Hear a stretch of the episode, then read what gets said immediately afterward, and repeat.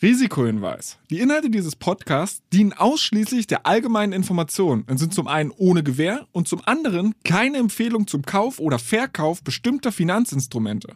Es handelt sich hierbei nicht um Anlagevermittlung, Anlageberatung oder ähnliches. Ihr entscheidet selbst, was ihr macht. Beckers Bets, der Investment-Podcast mit Jan Beckers.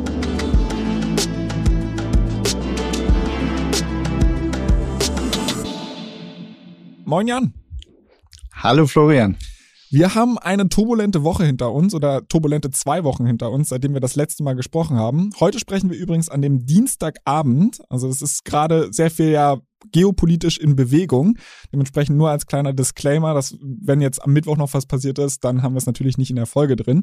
Aber ich würde direkt mal einsteigen, was gerade die Märkte ganz extrem zu beschäftigen scheint. Und zwar der Russland-Ukraine-Konflikt. Und könntest du da vielleicht so ein, zwei Worte drüber verlieren, äh, wie du die Sache gerade siehst und warum das überhaupt so einen krassen Impact auf den Markt hat? generell schwelt dieser Konflikt ja jetzt schon, ich sag mal, die letzten drei, äh, drei, vier Monate äh, mit zunehmender Intensität.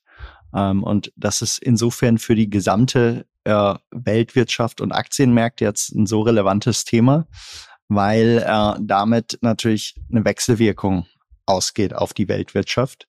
Wenn wir darüber reden, dass es Sanktionen gegen Russland geben könnte, dann betreffen die natürlich Öl und Energie, äh, beides ist sowieso gerade schon knapp. Beides trägt einfach zu einer höheren Inflation bei. Beides könnte damit einfach insgesamt bestehende Probleme an der Stelle eben noch verstärken. Und zudem besteht einfach eine Gefahr, dass sich auch dieser Konflikt mittel- und langfristig noch weiter ausbreiten kann. China schaut natürlich genau darauf, wie der Westen mit diesem Konflikt gerade umgeht und wird dies in seinen Kalkül für den Umgang einfach mit Taiwan einbeziehen. Taiwan wiederum, wissen wir alle, ist ein ganz wichtiger Standort für Halbleiter, die dort ohnehin schon knapp sind. Und insofern ähm, es ist einfach diese Wechselwirkung, äh, gerade in dieser Lage, wo die Weltwirtschaft verwundbar ist, äh, die diesen Konflikt jetzt einmal aus der wirtschaftlichen Sicht betrachtet, äh, einfach noch äh, bedeutender macht als, äh, als, als vorhergehende Konflikte, die wir gesehen haben. Jetzt hast du gerade schon über die Bedeutung für den Gesamtmarkt gesprochen. Kannst du vielleicht auch mal so einen Einblick geben, wie, wie ihr auf die Situation dann aufblickt, wie ihr diese Informationen interpretiert, was ihr euch genau anschaut und wie ihr da Entscheidungen trefft? Also grundsätzlich äh, ist es natürlich etwas, was insgesamt die Unsicherheit an den, an den Märkten erhöht und insgesamt eine Downside äh, äh, erhöht. Und ich sag mal insofern insgesamt einfach die Hedges, äh, die wir gewählt haben, natürlich äh, jetzt äh, an der Stelle davon äh, berührt, die natürlich dann auch, ich sag mal, jeweils Paybacks geben, wenn Indizes gerade an der Stelle sinken. Im Speziellen ist es aber natürlich insbesondere relevant, ähm, weil wir ja in Tinkoff in Russland investiert sind. Und das ist äh, eine der fortschrittlichsten, wenn nicht die fortschrittlichste Digitalbank äh, der Welt ähm, die aber eben auch möglicherweise von Sanktionen betroffen wäre oder zumindest erstmal oberflächlich betroffen wäre, weil ihr Kerngeschäft ja eigentlich wirklich fast nur in Russland stattfindet äh, mit russischen Endverbrauchern und insofern jetzt anders als eine Sperrbank dort eigentlich auch nicht so stark zu treffen wäre und trotzdem fast 50 Prozent ihres Wertes verloren hat, obwohl sich die operativen Geschäfte dort gut entwickeln. Das heißt aber, ihr haltet an diesem Investment weiterhin fest? Ja, das tun wir. Okay, also es ist jetzt keine Überlegung für euch zu sagen, ihr wisst, dass vielleicht viel ausländisches Geld aus diesen Aktien rausfließt, zu sagen, ah, dann nehmen wir vielleicht ein bisschen Chips vom Tisch und steigen dann wieder später ein, weil wir vielleicht günstiger zukaufen können? Ähm, wenn man natürlich diesen Konflikt in Gänze jetzt so vorher erwartet hätte, vor vier Monaten hätte das Sinn gemacht. Aus der Lage jetzt heraus äh, macht es aber keinen Sinn, äh, weil ähm, das Geschäft hat sich extrem gut entwickelt. Das heißt, wir hätten eigentlich eine Wertsteigerung dort gesehen. Es gibt jetzt einen 50 Prozent Discount. Ähm, das wäre höchstwahrscheinlich kein guter Move, jetzt gerade auszusteigen. Man kann natürlich nicht ganz genau vorhersehen, wie es dort weitergeht. Aber äh, typischerweise dieses, ich sag mal, Aussteigen, wenn ein Portfolioteil schon hart getroffen wurde, der sich eigentlich gut entwickelt, ähm, macht meistens mittel- und langfristig wenig Sinn. Jetzt möchte ich gleich gerne mit dir noch mal ein bisschen tiefer in das ganze Fintech-Thema einsteigen, aber bevor wir das tun, vielleicht noch mal einen Schritt zurück zum Russland-Ukraine-Konflikt. Jetzt hattest du gerade schon angesprochen, dass die steigenden Energiepreise auch die Inflation treiben. Was bedeutet das langfristig auch für die Zinsen? Also sehen wir jetzt vielleicht noch schneller oder noch mehr Zinserhöhungen, als ohnehin schon erwartet werden? Und was bedeutet das auch fürs langfristige Wirtschaftswachstum? Also sehen wir da vielleicht irgendwie eine Verlangsamung? Der Markt erwartet ja inzwischen jetzt eigentlich schon, ich sag mal, sieben Zinssteigerungen äh, dieses Jahr.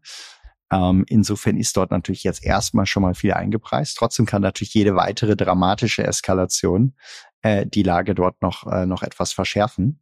Ähm, und das ist natürlich eine Gesamtgemengelage, äh, die sich dort, äh, ich sag mal, zumindest weiteres Risiko einfach addet.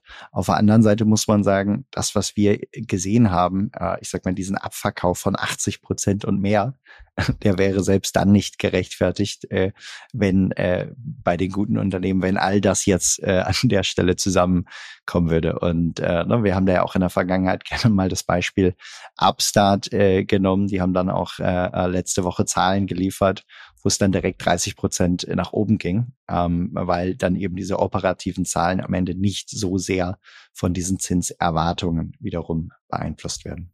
Okay, da sind wir schon wieder bei dem Fintech-Thema angekommen. Lass uns doch da gern noch mal ein bisschen tiefer einsteigen. Ähm, was macht dich in diesem ganzen Fintech-Kosmos, weil du hattest auch beim letzten Mal schon gesagt, dass du gerade beim bei neuen Fintech-Fonds selbst noch mal zu großen Teilen nachinvestiert hast. Was macht dich da so bullish? Das Spannende bei dem Thema ist einfach, ähm, wir haben sehr, sehr große weltweite Märkte vor sich, vor uns, mit wirklich großen Profit Pools. Ähm, wir haben auf der anderen Seite allein in Deutschland 5000 Banken hier verstreut, die alle mit irgendwie ihrer eigenen Legacy IT versuchen irgendwie Lösungen für Kunden zu entwickeln. Und äh, da kann man mir nicht erzählen, und das sieht man ja auch in der Entwicklung, dass es wirklich alle diese Banken braucht und dass die einzelne regionale Sparkasse äh, auf dem Dorf äh, in, äh, in hinter dem Wald äh, wirklich ähm, bessere Kreditentscheidungen treffen kann in großem Stile als eine gut funktionierende äh, Technologie mit maschinellem Learning. Und genau das ist eben so, wie sich jetzt in vielen Bereichen zeigt, eben auch nicht der Fall. Ähm, deswegen wird es dort zu einer größeren Konsolidierung kommen oder eben zu Technologiepartnerschaften von diesen Banken, auch wiederum mit äh, Fintechs. Und das Interessante jetzt aus einer wirtschaftlichen oder aus einer Investmentsicht ist, ähm, dass äh, diese, äh, diese, diese Märkte so groß sind, dadurch für die Fintechs gut skalieren und man insofern dort insgesamt relativ schnell auch recht profitable Unternehmen sehen kann, wie viele Geschäftsmodelle beispielsweise auch Upstart dort beweisen. Okay, wenn ich das richtig verstehe, dann ist für dich die Attraktivität des Fintech-Marktes so eine Kombination aus bestehenden Ineffizienzen, wie es jetzt am Markt läuft, und einfach diesem gigantisch großen Markt, den halt dann neue Player halt adressieren können. Äh, jetzt hattest du gerade Upstart schon konkret als Player angeschnitten. Ähm, kannst du mir vielleicht nochmal so ein kleines Update geben, was die überhaupt machen oder was konkret deren Geschäftsmodell ist? Genau, Upstart äh, vergibt Kredite an derzeit Verbraucher, aber bald auch äh, Unternehmen ähm, hat dort eine Software gebaut, das ist ein Ex-Google-Team, äh, was einfach mit maschinellem Learning bessere Kreditentscheidungen trifft als äh, derzeit alle anderen Banken es können. Äh, das führt dann dazu, dass Kreditnehmer weniger Zinsen zahlen und es gleichzeitig weniger geringere Ausfallraten gibt äh, für äh, für, für eben die Banken, die wiederum mit ihrem Balance Sheet äh, diese Loans dann von Upstart abkaufen. Jetzt bist du ja schon etwas länger mit deinen Fonds in Upstart investiert. Äh, die hatten ja einen relativ spektakulären Run, wurden dann stark abgestraft und konnten jetzt nach den letzten Quartalszahlen wieder stark zulegen. Was ist da konkret passiert? Also warum wurden die so stark abgestraft und warum ging es dann wieder so durch die Decke?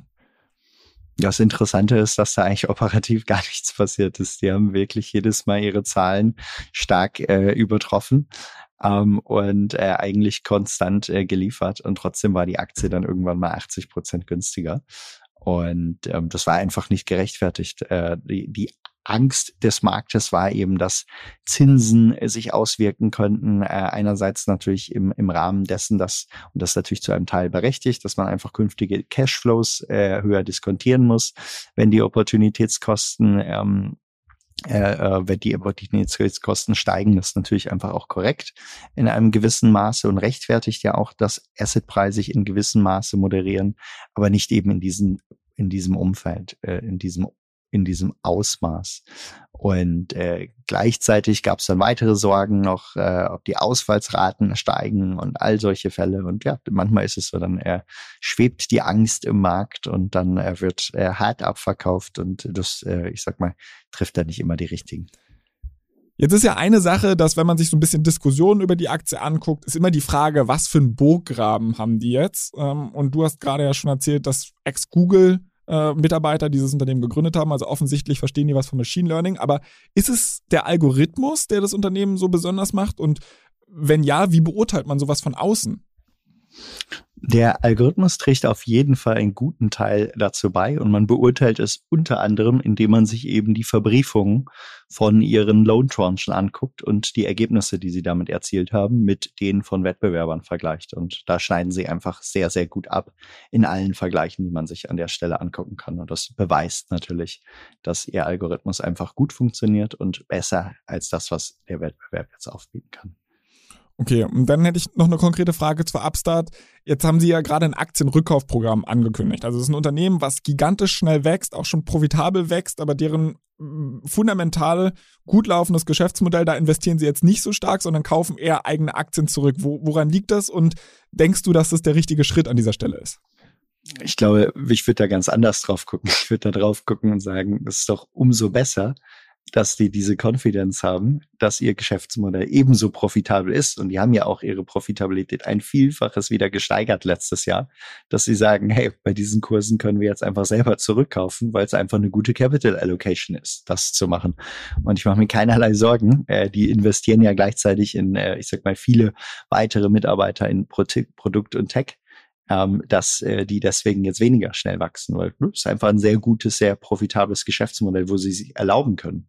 Ähm, wer kann das eben zu diesem Firmenzeitalter oder zu diesem Alter der Firma eben mal 400 Millionen in Buybacks investieren? Ne? Absolut für mich Ausdruck der Konfidenz ähm, und äh, über ihr Wachstum mache ich mir wenig Gedanken an der Stelle. Okay, dann ein Unternehmen, was vielleicht so ein nicht komplett identisches, aber vergleichbares Geschäftsmodell hat, ist Landing Club. Finde ich persönlich relativ spannend. Ich glaube, du bist nicht so ein Fan davon. Woran liegt's? Ist einfach, ich sag mal, ähm, ist einfach die bei weitem schlechtere Firma als, äh, als ein äh, Upstart. Äh, ich sag mal, strategisch viel geringere Weitsicht, hat einfach den deutlich schlechteren Underwriting-Algorithmus, äh, wie man aus allen Verbriefungen, die man sich dort anguckt, anschauen kann. Ähm, ich sag mal, alle Experten, mit denen wir gesprochen haben, ähm, können einfach uns bestätigen, dass einfach der absolute B-Player in, äh, in, in diesem äh, Segment. Heißt jetzt nicht, dass man auch mit der Aktie, wenn sie ganz günstig tradet, äh, mal, äh, mal gut fahren kann. Aber äh, das ist eher der kurzfristige Trade und nicht, äh, nicht äh, eine Firma, wo wir jetzt sagen würden, wenn wir jetzt, äh, ich sag mal, eine ganz große Zukunft für sehen. Gibt es noch irgendwelche anderen Unternehmen im Fintech-Bereich, die du besonders spannend findest oder irgendeine Entwicklung in dem Sektor, den du besonders spannend findest? Ich meine, das, das Spannendste und Größte wird jetzt natürlich werden, wenn weltweit diese zahlreichen Neobanken, äh, die jetzt alle an den privaten Märkten, fast alle sich dort noch äh, befinden, außer Tinkoff ähm, und jetzt außer Newbank, die äh, auch total spannend sind und äh, in Lateinamerika eine gute Position haben. Wenn die jetzt alle in den nächsten zwei, drei, vier, fünf Jahren ähm, mal an die Märkte kommen, das wird sehr, sehr interessant werden. Da sind viele gute dabei, da sind viele schlechte dabei. Ähm, und das ist natürlich immer eine Situation, die wir, äh, die wir sehr gut finden, wenn wir sagen, äh, genau die Auslese dessen, äh, wer ist sein Geld dort wert und wer nicht, äh, genau, macht eben dann hinter den Return aus. Okay, dann hast du jetzt ja gerade schon so ein bisschen die jungen Player angesprochen. Ein älterer Player, eigentlich so das erste Vorzeige-Fintech, was es gab, ist jetzt in den letzten Wochen also ein bisschen unter die Räder gekommen, nämlich PayPal. Ähm, hast du dazu eine Meinung? Hm, ja, eine gewisse Meinung. Ähm, einfach, man kann schon sagen, Payments als Fintech-Thema kommen schon eher in die Jahre an der Stelle und das führt dann natürlich dazu, dass äh, das Margen auch dort mal erodieren. Äh, dann haben wir gleichzeitig gesehen, dass E-Commerce auch eine Schwächephase äh, hinter sich hat. Äh, äh, gleichzeitig konnte das nicht durch andere Verticals wie jetzt Reisen oder so schon overcompensated werden. Ähm, und äh, genau, insgesamt muss man auch sagen, man hat mit PayPal jetzt eine Firma, die natürlich auch schon lange besteht und äh, auch weit weniger dynamisch äh, akt, äh, aktiv ist jetzt als vielleicht ein, äh, ein Square es gerade ist. Und genau, insofern einfach auf der Innovationsspur nicht ganz abgeschlagen ist, aber vielleicht jetzt auch nicht mehr ganz vorne fährt.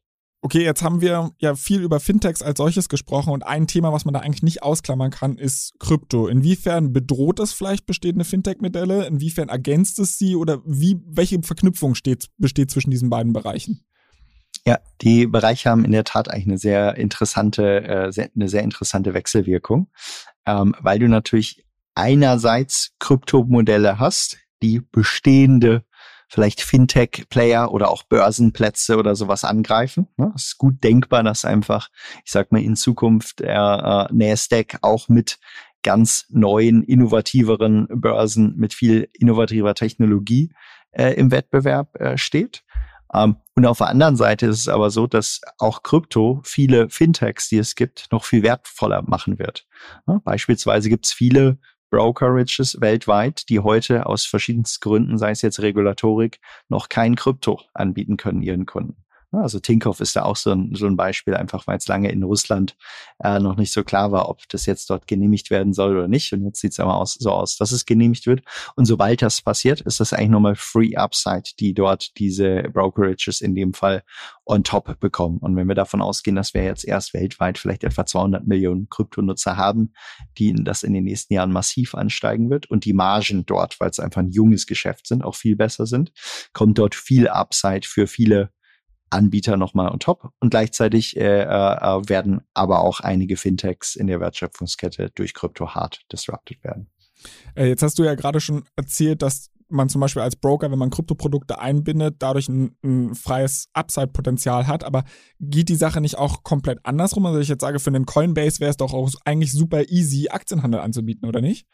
Das wird auch, äh, das wird auch kommen. Also in Zukunft wird es nicht so sein, dass äh, ich sag mal nur der eine sagt, ich mache hier nur Krypto und der andere sagt, ich mache nur Aktien, sondern äh, am Ende in einer viel weiter fortgeschrittenen Welt äh, werden die Leute eher das Bedürfnis der Leute nach irgendwie investieren oder nach Trading äh, oder nach Asset Custody äh, äh, letzten Endes äh, befriedigen und das dann aber über verschiedene Assetklassen hinweg, so wie er jetzt auch der Broker, der vielleicht äh, Aktien anbietet, äh, typischerweise auch Futures oder irgendwie Rohstoffe an der Stelle anbietet. Und die Grenzen werden dort auf jeden Fall ähm, äh, sich, äh, sich äh, verschwinden an der Stelle. Es ist nur eine Frage der Zeit. Ähm, was ich jetzt vielleicht auch ganz interessanter finde, ich habe vor ein, zwei Wochen einen Artikel darüber gelesen, dass die New York Stock Exchange, glaube ich, ein Patent eingereicht hat für einen eigenen NFT-Marktplatz. Wie ernst zu nehmen sind aus deiner Perspektive solche Projekte? Ich gehe davon aus, dass es weitere Anbieter geben wird, die das auch machen wollen. Und äh, wie so oft, äh, wenn es so einen großen Goldrausch gibt, ne, dann wollen ja immer viele Leute dran mitverdienen. Und hinterher setzen sich dann einige wenige gute, die es gut geexekutiert haben und wo es auch gut hinpasst, äh, durch. Es wird aber sicherlich noch viel mehr geben. Und es würde mich auch nicht wundern, wenn auch äh, äh, Meta mit seinen verschiedensten Plattformen an der Stelle nicht auch irgendwo mitmischen möchte. Okay. Ich würde vielleicht zum Abschluss nochmal auf so eine persönliche Note von dir gehen. Und zwar hast du ja eigentlich im AdTech-Bereich angefangen zu gründen, bist dann da aber offensichtlich raus in den Fintech-Bereich. Wie kam es denn überhaupt dazu? Ja, also ich muss sagen, ähm, ich fand den Fintech-Bereich irgendwann einfach spannender. Ähm, die Bereiche haben natürlich die Parallele. Beide sind erstmal sehr datengetrieben an für sich und beide skalieren eben auch äh, an der Stelle sehr gut und können relativ schnell auch massive Geschäfte vorbei äh, aufziehen. Das, das hat mich an beiden angezogen.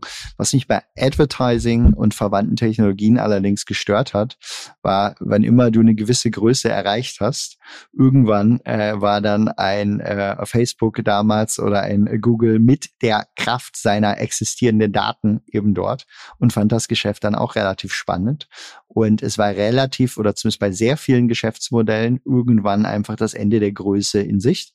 Und äh, man hatte einfach strukturelle Nachteile gegenüber diesen, äh, diesen Playern in vielen Geschäftsmodellen.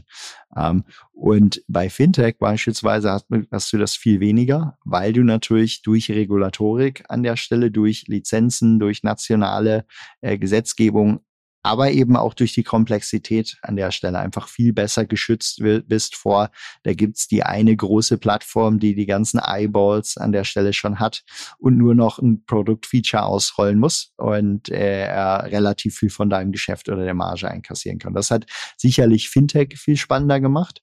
Ähm, zudem einfach, äh, glaube ich, es liegt auf der, auf der Hand, welche Probleme man dort äh, lösen kann. Nicht zuletzt ja auch, und äh, wir zählen uns da auch zu einem durchaus, ich sag mal, sehr technologieaffinen Anbieter, welche Probleme wir für unsere Anleger lösen können. Ähm, Im Finanzsektor zeigt er einfach auch auf, wie groß das Potenzial dort ist und wie lang der Wachstumsweg ist, den man dort haben kann. Okay, jetzt hast du quasi die Attraktivität des Fintech-Marktes so ein bisschen dadurch begründet, dass du sagst, okay, es wird kein großer Player kommen, der, der dich dann aufschluckt oder aufisst so. Aber wenn ich mir dann angucke, hast du dann nicht dadurch auch viel krassere Konkurrenz von anderen Seiten? Also ich denke jetzt zum Beispiel, letzte Woche kam die News raus, dass DoorDash in den Bereich, also in den Landing-Bereich eigentlich reingeht, weil die sagen, okay, also DoorDash mehr oder weniger ein Lieferservice, der mit ganz vielen Restaurants zusammenarbeitet und die haben ja eine extreme Datenqualität, was die einzelnen Restaurants an Umsätzen machen, wie die liquiditätstechnisch aufgestellt sind. Und da ist es ja auch naheliegend, denen halt kurze Kredite zu geben ähm, ne, und so weiter. Also wenn ich als Fintech, wenn das vorher mein Markt war, habe ich gegen DoorDash ja auch irgendwie nicht so gute Karten. Das ist letzten Endes äh, äh, Embedded Finance. Das ist ein ganz wichtiger Trend innerhalb von Fintech, dass äh, vielfach, wenn man sich eine gute Marktposition aufgebaut hat, das heißt, sich irgendwie einen schönen Marktplatz aufgebaut hat mit sticky Kunden, vielfach einfach noch Finanztransaktionen dort angliedern kann. Das ist jetzt auch nichts gänzlich Neues. Wer ein Auto gekauft hat, hat eigentlich dort auch schon immer mal einen Kredit mit vermittelt äh, bekommen. Ähm, Allerdings geht es natürlich im Internet, wenn das alles einfach in deine Antragsstrecke vielleicht schon eingebunden ist, noch mal viel besser. Ähm, Nichtsdestotrotz ähm, er, äh, muss das eben auch das Geschäft nicht kleiner machen. Eine Solaris Bank beispielsweise lebt ja genau davon, dass sie eben für Anbieter wie ein DoorDash oder wie ein Delivery Hero oder wie andere dort genau diese Fintech-Funktion wahrnehmen kann ähm, und dann an denen beide wiederum mitverdienen können, weil äh, es muss zwar hat DoorDash natürlich hochspannende Daten, ähm, es muss aber nicht unbedingt ihr Kerngeschäft werden, äh, selber auch noch ganz tief in den Finanzsektor vorzudringen. Insofern für viele Player lohnt es sich dann dort, zwar dort am Geschäft teilzuhaben, aber eben in Kooperation mit, äh, mit Fintechs. Und es wird jetzt nicht dazu führen, dass generell Fintech underperformt, sondern es ist eher häufig eine zusätzliche Möglichkeit, schnell zu skalieren. Dann vielleicht noch ein anderer Fall Kooperation, äh, und zwar der zwischen Affirm und Amazon. Das ist ja, die beiden haben ja gerade auch vor kurzem angekündigt, zusammenzuarbeiten. Da ist ja aber schon ein gewisses Machtgefälle irgendwie da, ne? Also dass halt Amazon, Amazon wird wahrscheinlich Affirm nicht so viel geben. Ähm, wie, sie, wie siehst du solche Kooperationen? Ich glaube, wahrscheinlich jede Kooperation mit Amazon hat ein gewisses Machtgefälle äh, an der Stelle in sich. Äh, und äh, insofern ähm, äh, gehe ich davon aus, äh, dass relativ klar ist, dass Amazon dort äh, recht gute Terms bekommen hat. Auf der anderen Seite ist es natürlich auch eine massive Chance für Affirm, selbst bei eben vielleicht geringeren Margen, weltweit dann schnell Distribution zu bekommen, wiederum seine eigene Marke und seine eigene äh, Bekanntheit ja auch bei den Verbrauchern zu erhöhen, um dann wiederum vielleicht auch wiederum diese Verbraucher zu eigenen Sticky-Kunden zu machen. Insofern gehe ich davon aus, davon haben schon beide profitiert. Dass aber ein Amazon an dieser Stelle auf eine Partnerschaft gesetzt hat und nicht gesagt hat, wie typischerweise machen wir alles selber, das zeigt ja eben so ein bisschen diese Spezialität des Bereichs Financial Services, weil wenn nämlich auf einmal Amazon alles an der Stelle selber macht, dann unterliegen sie auch einmal mit ganz ihr großen Teilen ihres Geschäftes wiederum der ganzen Regulierung. Und die kann gerade, wenn man nicht darauf spezialisiert ist, natürlich auch einfach zu vielen Mehrkosten und Lasten führen, die man sich nicht unbedingt ans Bein binden will. Und gerade das zeigt insofern einfach ganz gut auf, wenn sogar ein Amazon in dem Bereich mehr kooperieren muss, als es eigentlich in ihrer Firmen-DNA liegt, dann würde ich sagen, unterstreicht das eigentlich dort eher die Attraktivität, dass man sich dort einfach mit guten Geschäftsmodellen an ganz vielen anderen Branchen beteiligen kann. Seid ihr denn gerade in Affirm investiert? was, was Affirm beispielsweise angeht, da waren wir relativ früh dabei, fanden dann aber diese Preisentwicklung äh, in der letzten Zeit, insbesondere nach den Partnerschaften, die sie angekündigt haben, einfach ziemlich übertrieben oder zumindest nicht so, dass wir jetzt da kurzfristig noch Returns gesehen haben. Insofern haben wir uns dann da lieber mal frühzeitig von verabschiedet. Gibt es irgendwelche anderen Anbieter im ähm, Buy Now, Pay Later Bereich, die du besonders spannend findest? Generell Buy Now Pay Later ist so ein, so ein Thema. Äh, das ist insgesamt hochspannend. Ich glaube aber nicht daran, dass Unternehmen sich nur als Buy Now Pay Later Anbieter langfristig durchsetzen, sondern jeder von denen strebt eher danach, darüber sich eine Kundenschaft aufzubauen, die sie dann wieder in einem viel breiteren Kontext äh, äh nutzen können. Weil ich glaube, nur Buy Now Pay Later ist eher ein Feature ein spannendes zwar und auch eins, mit dem man gut skalieren kann, haben ja auch viele vorgemacht, aber auch ein Klarna will ja inzwischen viel mehr sein an der Stelle. Und insofern ähm, äh, glaube ich, äh, äh, das wollen am Ende fast alle haben. Aber ich glaube nicht, dass das jetzt unbedingt als Standalone-Modell ist. Es ist eigentlich nicht breit und tief und defensible genug aus meiner Sicht. Das heißt, da würde man dann eine Bank drumherum bauen oder, oder wie sehe diese Erweiterung des Geschäftsmodells aus? Äh, in vielen Fällen, in vielen Fällen ja. In vielen Fällen ja. Und äh, wenn wir da dann wieder nach, nach Russland gucken, äh, wer macht Buy Now, Pay Later im russischen Markt? Äh, wir können uns denken, wer dort das Geschäft sich schon wieder eingesteckt hat.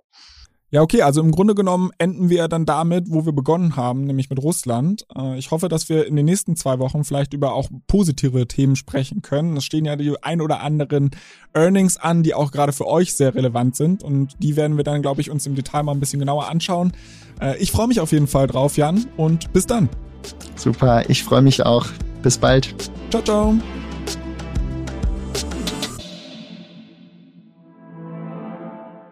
Dieser Podcast wird euch präsentiert von BitCapital und Finance Forward. Die Produktion wie auch die redaktionelle Verantwortung für die Inhalte liegen bei der Podstars GmbH.